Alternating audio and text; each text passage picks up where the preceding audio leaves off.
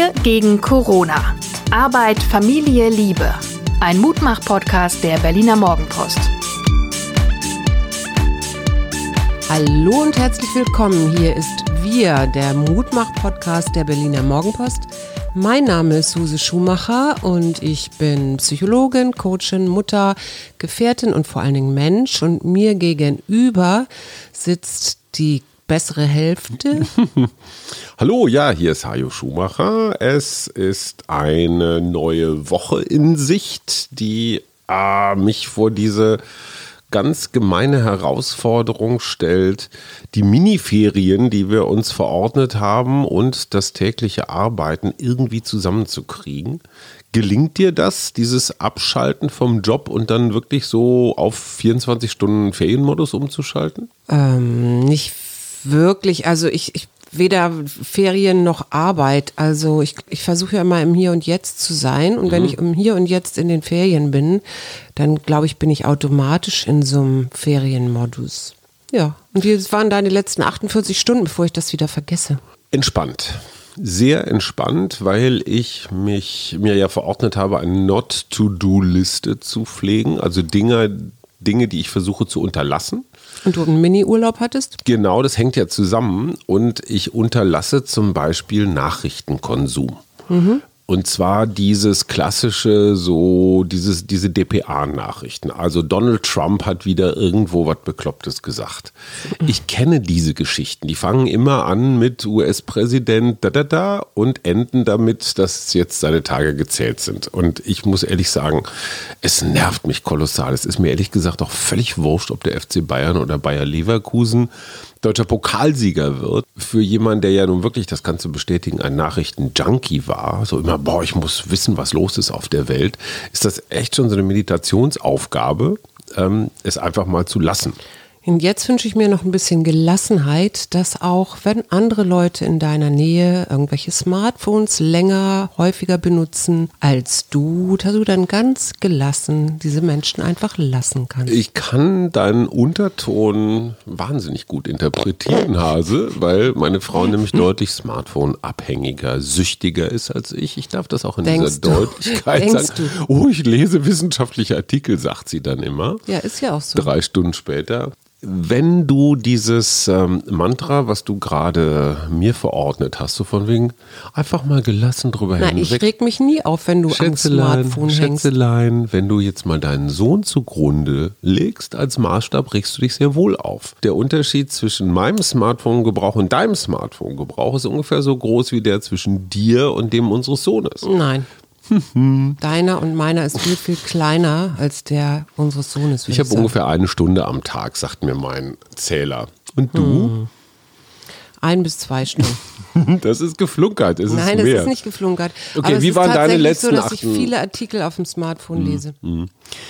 Klar.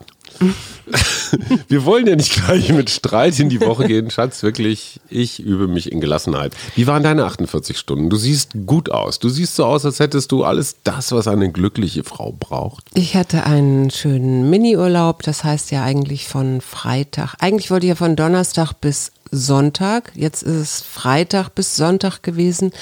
Aber wirklich dann auch richtig und ich habe es sehr genossen, dass wir unser kleines Wochenendholzhäuschen mal ein bisschen aufgeräumt haben, zumindest den einen Raum. Weil das sind dann so Sachen, da weiß ich dann tatsächlich, dass ich Urlaub habe, weil ich für sowas Zeit habe. Und wir haben einen Trick angewendet. Meine liebe Freundin Tina, wenn sie zuhört, sei umarmt aus der Ferne, hat mir mal die Melonenstrategie erklärt. Also, du hast eine Wassermelone. Ja. Du würdest nie auf die Idee kommen, deine, wenn auch kräftigen Zähne jetzt einfach in diese grüne Kugel reinzuhacken und dann anzufangen, diese Wassermelone zu essen. Nein, jeder Mensch, äh, der für fünf Pfennig Verstand hat, nimmt erstmal ein Messer, halbiert sie, halbiert sie dann nochmal. Wer mitrechnen kann, würde sagen, ja, ein Viertel. Und dann vielleicht noch ein, zweimal, bis du dann endlich diese konsumierbaren Scheibchen daraus schneiden kannst. Und genau so haben wir das mit unserem, naja, unsere Holzhütte besteht im Wesentlichen auch nur aus einem Raum. Ich in meiner Ach, schon wieder grenzenlose Weisheit. Ich weiß gar nicht, wohin.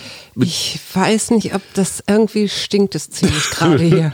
Also ich habe gesagt, pass auf, Schatz, lass uns nicht den ganzen Raum machen, weil der besteht aus Küche, aus Esstisch, aus Ablagen, aus allem Möglichen.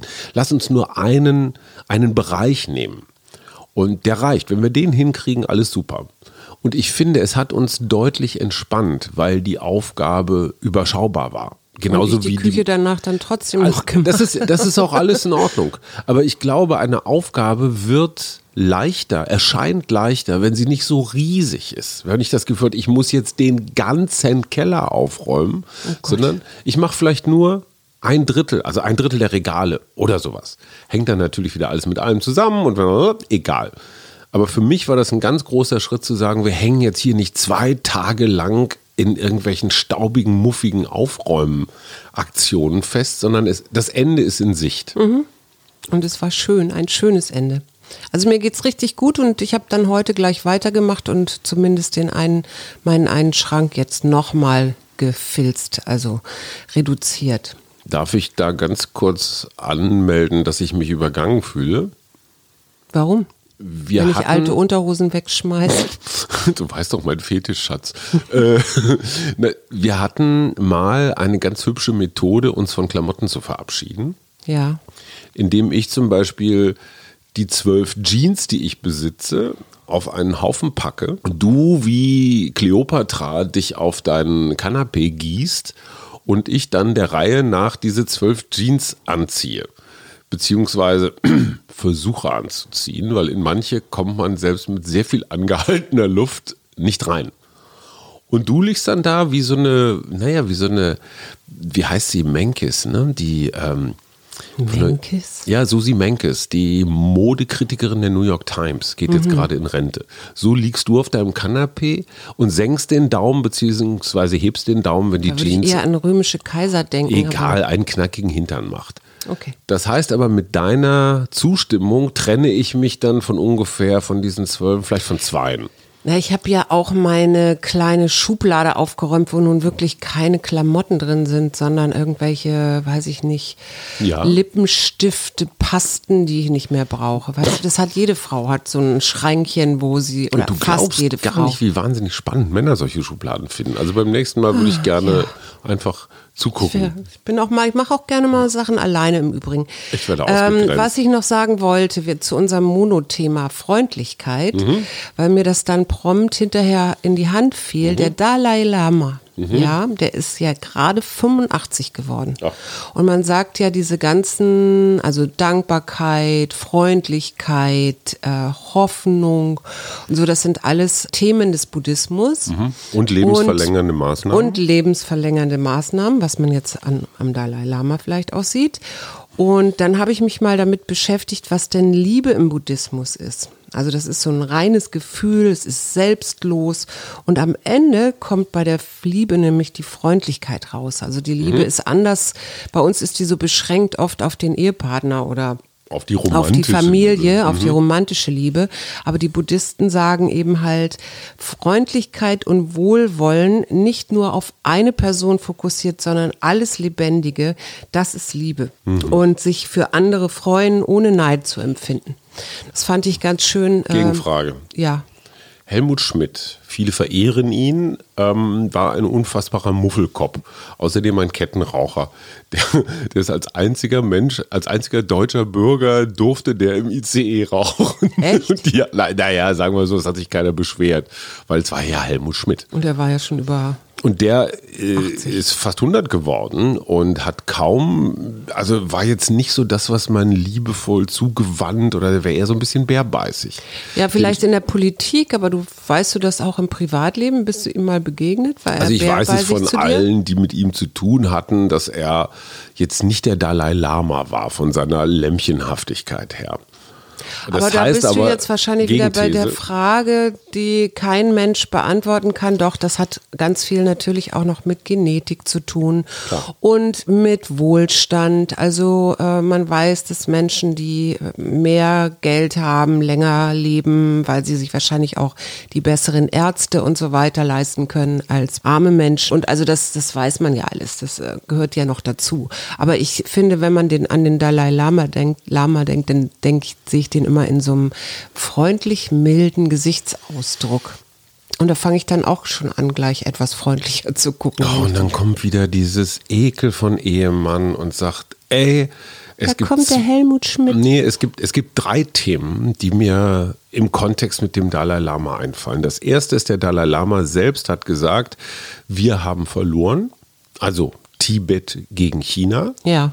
Er hat es politisch nicht hingekriegt, die Sache Tibets zu vertreten. Tibet wird von China nach und nach in so eine Art spirituelles Disneyland ähm, verwandelt. Die Mönche werden oder sind gefoltert worden, eingesperrt worden, umgebracht worden. Punkt 1 zum Dalai Lama. Punkt 2. Ja, gut. Es soll wie in christlichen Klöstern auch in buddhistischen Klöstern Missbrauchsfälle von Minderjährigen gegeben haben. Das heißt also, dieses Verklären des edlen spirituellen Meisters aus dem Morgenland. Stopp, dritter Punkt. Punkt. Als wir in Tibet waren, und das fand ich ganz besonders brutal, sind Kinder, die eine Augenkrankheit hatten, von ihren Familien verstoßen worden, weil erblindende Kinder wurden als besessen von irgendwelchen Dämonen Nee, bezeichnet. Karma. Oder wie auch immer. Woher kam das? In der hohen Höhe des Himalaya, über 4000 Meter, zu wenig Sauerstoff. Was wird da verbrannt? Bäume stehen da nicht. Jagdung. Also zu Deutsch Jackscheiße. Getrocknete Jackscheiße ist brennen, da, da wird gekocht und geheizt alles. Weil der Sauerstoff so gering ist und dieser Jackdung nicht allzu viel Brennwert hat, fliegen da so ganz viele, ja, das ist kein Feinstaub mehr, das ist Grobstaub. Kommt bei den kleinen Kindern in die Augen, die Kinder kriegen eine Augenkrankheit, reiben und erblinden. Und ich finde das so unfassbar brutal, kleine Kinder vor die Tür zu setzen, so von wegen, ihr seid besessen, euer Karma. Und das relativiert für mich immer diese Verklärung des edlen Buddhisten. Ich kann dir nur begrenzt folgen, weil ich ähm, Tibet auch wahrgenommen habe, jetzt nicht rein als rein buddhistisch, sondern gibt es auch noch die Bon- Bön-Religion, das ist da quasi das, was davor vor dem Das Buddhismus war. Naturreligionen. Das ist so eine Naturreligion und das äh, vermischt sich und vor allen Dingen vermischt sich das bei Leuten, die so auf dem Land leben. Und dann ist es auch ein eigentlich armes Land, weil die leben ja auf, auf sehr, also sehr weit ähm, oben, wo gar nicht mehr so viel wächst und gedeiht. Also ich glaube, das hat immer auch was mit Bildung zu tun. Ich finde, man kann das jetzt im Falle von dem buddhistischen Oberhaupt nicht alles auf ihn schieben. Ich will das auch gar nicht alles auf ihn schieben. Nur er sagt ja selber in seiner politischen Mission, nämlich Rette Tibet, hat er versagt. Und das ist das, was ich meine. Also du hast diesen sehr freundlichen und zugewandten Mann Ja, und dir der- gegenüber, den erlebst du irgendwie als positiv. Er hat mir übrigens mal die Hand geschüttelt. Trotzdem glaube ich, wir sollten uns von diesem Ich von verkläre den gar nicht. Ich glaube, es gibt zwei, zwei Ebenen. Es gibt einmal der persönliche, also der, der Mensch rein menschliche, sonst der, der halt quasi auch seine Macken und Fehler hat. Und ich rede jetzt nicht über Missbrauch, sondern ähm, über rein menschliche Dinge, die er auch nicht ändern kann. Und dann gibt es eben diese spirituelle Ebene, also diesen Buddhismus als ein großer religiöser Gedanke, für den er dasteht als sein Repräsentant. Äh, aber das sind für mich eben auch zwei Paar Schuhe. Das ist jetzt nicht nur eine Wesenheit, die ich da großartig verehre. Und ich wollte ja auch einfach nur sagen, er hatte gerade Geburtstag und er ist immerhin schon 85. Und das mit diesen äh, doch buddhistischen Weisheiten oder Weisheitslehre oder wie immer du das nennen willst. Lieber Herr Lama, wir gratulieren ganz herzlich. Was ich viel interessanter finde, und jetzt sind wir mal wieder im Hier und Jetzt, ist, dass die Baubranche auch digital, also ihre Zukunft auch in der Digitalisierung sieht. Und das fand ich doch irgendwie besonders, weil man doch eigentlich immer davon ausgeht, okay, da gibt's eine Baustellenbesprechung, die muss vor Ort sein und so. Aber selbst Baustellenbesprechungen in den letzten drei Monaten sind zum Teil digital abgehalten worden. Ganz abgesehen von Vergabeverhandlungen und auch inzwischen wohl weil offener äh, Mängelrückverfolgung und Abrechnungsprobleme und so, die dann digital besser aufgelöst werden können, als wenn du irgendwelche Kassenbücher einsiehst. Das fand ich doch ganz interessant. Und da war ein Architekt, der jetzt so mit Virtual Reality Brillen mhm. ähm, seine Kunden. Du siehst das Haus schon. Ja, na, du siehst auch den Fortschritt der ist. Baustelle, ohne ja. dass du jetzt vor Ort sein musst. Ganz ehrlich, ne? Diese ganze Digitalisierung würde ich mir für Herrn Tönnies auch wünschen. Ich möchte auch, dass da alle Mitarbeiter elektronisch erfasst sind, dass man weiß, wer wie viel arbeitet, wie viel verdient. Und so kann das sein. Manchmal ist analog, also ich sage mal so Zettel und Bleistift ja ganz solide, aber es ist natürlich auch eine Möglichkeit, Dinge zu verschleiern. Ja, ne? denke schon. Also alles, was digitalisiert ist, ist natürlich auch greifbar und transparent. Ja, auf jeden Fall hat Frau Klöckner äh, ein bisschen eingelenkt. Also sie hat natürlich nicht eingelenkt, aber der Bundesrat hat irgendwie jetzt beschlossen, dass in den Schweineställen, das so viel zu Herrn Tönnies, Sauengruppen, also Grau Gruppen von Sauen die meiste Zeit zusammen sein dürfen, also mehr Bewegung haben und dass das auch möglichst innerhalb der nächsten acht Jahre umgesetzt wird. Ähm, acht Jahre, wie viele Sauen müssen da noch durchs, durchs Dorf getrieben Ja, genau. Und das ist nämlich der genau der, der andere Punkt, der Minuspunkt, die, der Abferkelbereich. Das ist quasi dann, wenn die Sau ihre Kinder bekommen hat. Die Geburtsstation. Die darf noch, die dürfen noch 17 Jahre so bleiben. Mhm. Also die, dann erst gibt es eine Stallvergrößerung. Darüber haben wir ja auch schon mal geredet. Und immerhin hat man jetzt die Fixierung der Sau, ne, dass die sich nicht ihre Kasten Ferkel da auf tot mhm. tritt und so weiter, auf fünf Tage beschränkt. Wie, Aber fünf Tage während der Schwangerschaft oder wenn sie Nee, wenn die, wenn die schon da, also wenn die, die Babys schon da sind, aber dass sie die eben nicht. Es gibt ja auch gerade dadurch, dass Tiere so eng eingesperrt sind, manchmal so totbeißen und solche ja, Dinge. Ne? Erfolg oder nicht Erfolg? Acht ich würde sagen, 17 Jahre. Boah. Ich finde das immer alles wahnsinnig lang und mir ist das auch noch nicht ganz klar, warum das so lange dauern muss. Ich darf dazu auch noch mal ganz kurz einwerfen aus der politischen Praxis. Ein Beschluss, der heute gefasst wird, der in 17 Jahren greift. Wie viele Bundes- und Landesregierungen hast du bis dahin noch, die das alles noch mal zum Guten wie aber auch zum Schlechten wieder verändern können. Ja, ja. Also es ist einfach so eine Vorläufigkeit. Ja, und ich verstehe diese langen Fristen halt auch nicht, aber die habe ich noch nie verstanden, glaube ich. Also naja, es ist halt immer das, was rausgehandelt wird, dann kann man noch so lange wie möglich fette Kohle verdienen und kommt dann mit etwas, was ohnehin noch kommt. Also dieses Rauszögern ja, furchtbar. ist nichts anderes. Aber als, das ist ja bei der Umsatz. Energiewende genau dasselbe. Genau. Wir lehnen Sag, das ab. Mecklenburg-Vorpommern, ja, überlegt, ob sie die Maskenpflicht im Handel aussetzen sollen, jetzt ab August in mhm. Geschäften, genau, weil sie sagen, wir haben hier ja kaum Corona-Infizierte. Was denkst du, wenn du das hörst? Also es ist auch nicht das einzige Bundesland, das darüber nachdenkt, aber... Macintosh-Vorpommern hat ja wirklich sensationelle Zahlen. Ne? Hat nicht Frau Schwesig sogar irgendwann mal gesagt, ihr Bundesland sei Corona-frei oder... Ja, es hat auch Ostseestrand, ja, sage ich mal so nebenbei. aufpassen muss, weil ich glaube, in Neuseeland haben sie das mit dem Corona-frei auch erzählt. Ich bin mehr denn je davon überzeugt, dass dieses Bundeslandprinzip, also 16 Landesregierungen, die ihre Sachen ausprobieren können, dass die gut sind. Und wenn die Mecklenburger sagen, wir wollen das riskieren und die Menschen können ja nach wie vor Masken tragen. Das heißt ja, ja nicht Masken frei wählen, genau. Genau, das heißt einfach Freiwilligkeit. Ja. So, kann man ausprobieren und gucken, was passiert. Und wenn innerhalb von vier Wochen die Fälle jetzt, also für mecklenburgische Verhältnisse signifikant in die Höhe steigen, ja, dann geht man wieder zurück zur alten Masken. Ja, weil es gibt ja eigentlich zwei Regeln. Ne? Es gibt ja einmal diese Abstandsregel und mhm. dann gibt es die Maskenregel. Und ich wäre immer eher dafür zu sagen, lass die Masken auf, dann ist der Abstand nicht ganz ja, so schlimm mal, als doch, andersrum. Ja, aber der Abstand ist doch eh unrealistisch. Ja, Im eben, genau, das ist ja der Punkt. Deswegen sage ich, lass die Masken so auf. Gang. Genau, deswegen deswegen sage ich, lass, lass die Masken auf. Gut, also ich finde, man kann das riskieren. Man kann das riskieren. Ich finde es immer wieder wirklich traurig, ist überhaupt kein Wort, was in den USA passiert. Mit welch einer Beharrlichkeit der Präsident und viele andere sagen. 99 Prozent sind gibt, harmlos. Es gibt mhm. kein Es gibt eigentlich dieses Virus überhaupt nicht. Und das ist doch alles nur.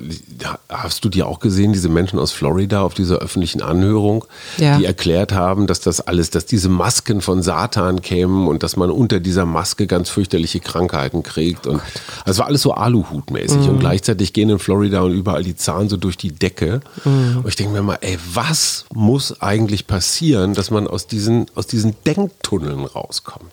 Na, jetzt kommt ja Kanye West. Na dann. Der will ja jetzt US-Präsident werden. Das fand ich auch ein bisschen absurd. Warum? Also wenn ein Immobilienmogul mit geklautem Geld ähm, Ist das so? Trump, Achso, Trump jetzt, ja. wenn der, also dann kann, kann ein Rapper auch Präsident werden. Ja, es gab ja auch schon Schauspieler und so weiter. Chiri, was ist das Motto der neuen Woche? Für manche von euch schon Ferien, für andere nicht. Ich hätte eins. Na bitte. Mehr. Musik. Mehr ich Musik. habe festgestellt, dass es mir wahnsinnig gute Laune macht, wenn ich den Tag mit Musik beginne, wenn ich zum Aber hatten Essen, wir ja doch schon mit Ja, aber Tanzen trotzdem, morgens. ja, hatten wir schon, aber ich würde es gerne konsequenter haben. Deswegen mehr Musik. Ich würde praktisch so, wie man morgens das Fenster aufmacht oder sich die Zähne putzt, so automatisch jetzt nicht irgendwas, sondern idealerweise so, so, weißt du, DJ des Tages, dass Mhm. man morgens zum Aufwachen eine andere Soundfarbe hat als meinetwegen nachmittags zum Mhm. Aperol Spritz oder was du so trinkst, wenn du nach anderthalb Stunden Tagesarbeit ja, Was erzählst du für einen Unsinn? Also du nimm ein anderes Motto, Nee, finde ich gut. mehr Musik. Ich bin bei mehr Musik jeden Moment dabei. Gut, dann Sag einmal, hast du das mit der Mohrenstraße in Berlin mitgekriegt? Ja, das mit der Mohrenstraße, die natürlich umbenannt werden soll. Ja. Die Geschichte der Mohrenstraße ist wohl so, sie ist mal irgendwann zu Ehren, ich glaube, eines, oh, eines Nein, nein, es gibt Besuchers mehrere aus- Geschichten dazu. Es gibt mehrere Geschichten, Es gibt egal. mehrere Geschichten dazu und man muss sagen, das ist die unrühmliche Zeit, in der diese Mohrenstraße entstanden hat, worden ist und auch benannt worden ist, ähm, des Sklavenhandels den, in Deutschland. Und zwar von Friedrich I., das ist so- sozusagen der Urgroßvater vom alten Fritzen, der in Ghana unter anderem auch eine, wie sagt man, ein Vor gegründet hat, damit die äh, Boote dann auch, die so 800 Sklaven in, unter Deck kriegten, dann auch losfahren konnten. Also ein Teil des Sklavenhandels praktisch mitbegründet. Genau, ja, genau. Und äh, insofern ist das eigentlich eher eine unrühmliche Geschichte, weil dann eben unter anderem junge schwarze Männer hier, also klar für Militärmusik hat er die, wollte er die gerne haben, aber auch als Kammerdiener oder Leibdiener. Ja. Und so, also das ist eigentlich eher unrühmlich, deswegen finde ich das jetzt völlig berechtigt zu sagen, wir machen einen neuen Namen. Okay, Gegenfrage. Im Städel in Frankfurt Ja. hängt ein Bild aus den 80er Jahren, das heißt, oh, Negerziegel oder so ähnlich. Von, also das N-Wort ist drin. Es ist aber vom ganzen, vom ganzen Zugang her ein eher rassismuskritisches Bild. Es hat nur Ja. das N-Wort im Titel. Ja. Und jetzt gibt es natürlich wohlmeinende, wahrscheinlich überwiegend Weiße, die sagen, das muss da weg. Und ich halte das für einen Fehler. Ich glaube, dass man manchmal auch Dinge kontextualisieren muss. Also sagen muss, woher kommt dieser Titel? Was soll dieses Bild? Das, was du gerade erklärt hast zur preußischen, zur unrühmlichen preußischen Beziehung zum Sklavenhandel. Kolon- das will ich doch wissen. Ja. Das heißt, wenn ich die Straße jetzt umbenenne, meinetwegen in Wir haben uns alle Liebstraße, dann wird dieser Teil der Geschichte ausgeblendet. Und eigentlich auch so ein bisschen zur Seite geschoben. Mhm. Wenn man dieses Wort Mohren auf dieser Straße, wenn man es kontextualisiert und sagt, daher kommt das, das war die Idee, das waren die kranken Vorstellungen Oder damals zumindest eine Gedenktafel oder sowas. was ne? auch immer. Dann kommen wir zum nächsten Punkt, so wie viele Gedenktafeln ist ein Mensch eigentlich gerade in Berlin in der Lage zu ertragen? Weil vor lauter Gedenken kommst du ja hier Naja, keinen aber Schritt, weil Beispiel- du hast vor jedem Haus hier einen Stolperstein. Du ja, hast aber du hast auch bei uns hier in Tafel. dem, genau, du hast bei uns hier auch an den Straßenlaternen so Hinweise. Völlig klar, aber die Frage ist, ist es nicht irgendwann zu viel? Also wird man nicht irgendwann mit Gedenken über, überfrachtet? Also ich, ich finde ja Geschichte immer spannend und ich finde auch interessant, ähm, irgendwo lang zu gehen und zu wissen, ah, okay, diese Straße, nämlich die Mohrenstraße zum Beispiel, die ist 1706 benannt worden. Mhm. Das, wenn ich Du überlege, recht, dass diese Straße, dass die Straße schon so alt ist und ähm, dass da schon so lange Jahrhunderte Menschen drüber gefahren sind und sich vielleicht auch gar nicht am Anfang gar nicht so gestört haben heißt oder mittendrin gar nicht. danach. Ja, genau. Äh, das finde ich doch schon besonders und das würde ich irgendwie, finde ich, da möchte ich gerne was zu lesen. Aber nicht Also ich ausradieren, oder? Nee. Also nicht die St Naja, Nein, nein, nein, bewusst sagen, wir benennen das jetzt um, weil das ist ein über, Die frühere man, Mohrenstraße, kann man Genau. dann sagen, die heißt jetzt Suse Schumacher Avenue. Ich würde mich dafür einsetzen, dass eine Straße, eine sehr grüne Straße, nee, nee, die nur für Fahrradfahrer zugelassen ist und auf der nur glückliche Schweine auf dieser Straße rumtollen. ja, du bist jetzt schon benannt. wieder so unglaublich lustig. Ich habe Ja, schon ich eins nicht. Gezogen, aber du hast mir noch keine Filme mit P genannt. Paulchen Panther. Paulchen Panther ist kein Film. Naja, der rosarote Panther. Okay, das lasse Mhm. ich gelten. Polizeiruf 110. Police Academy. Wow, und das alles. Penisalarm.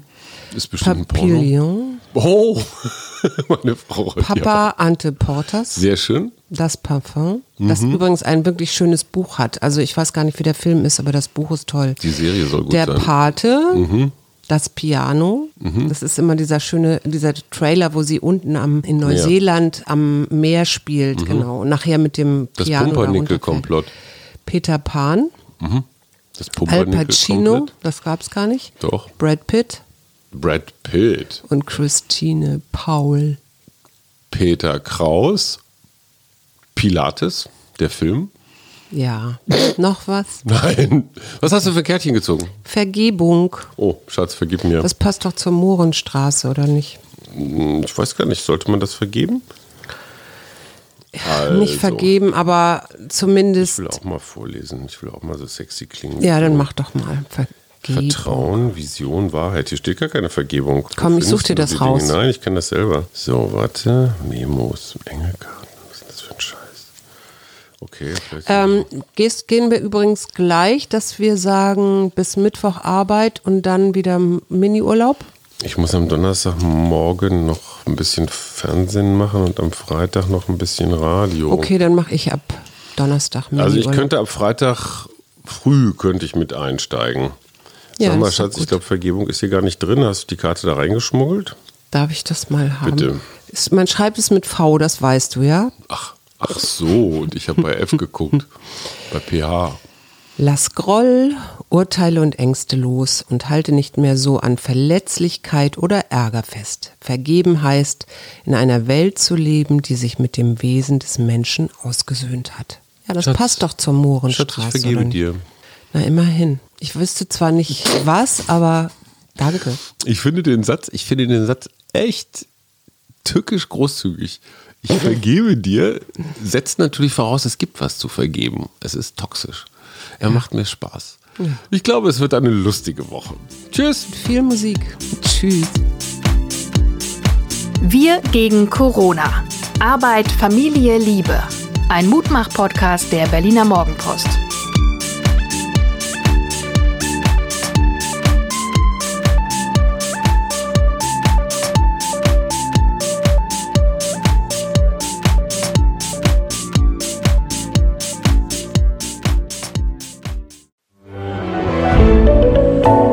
Podcast von Funke.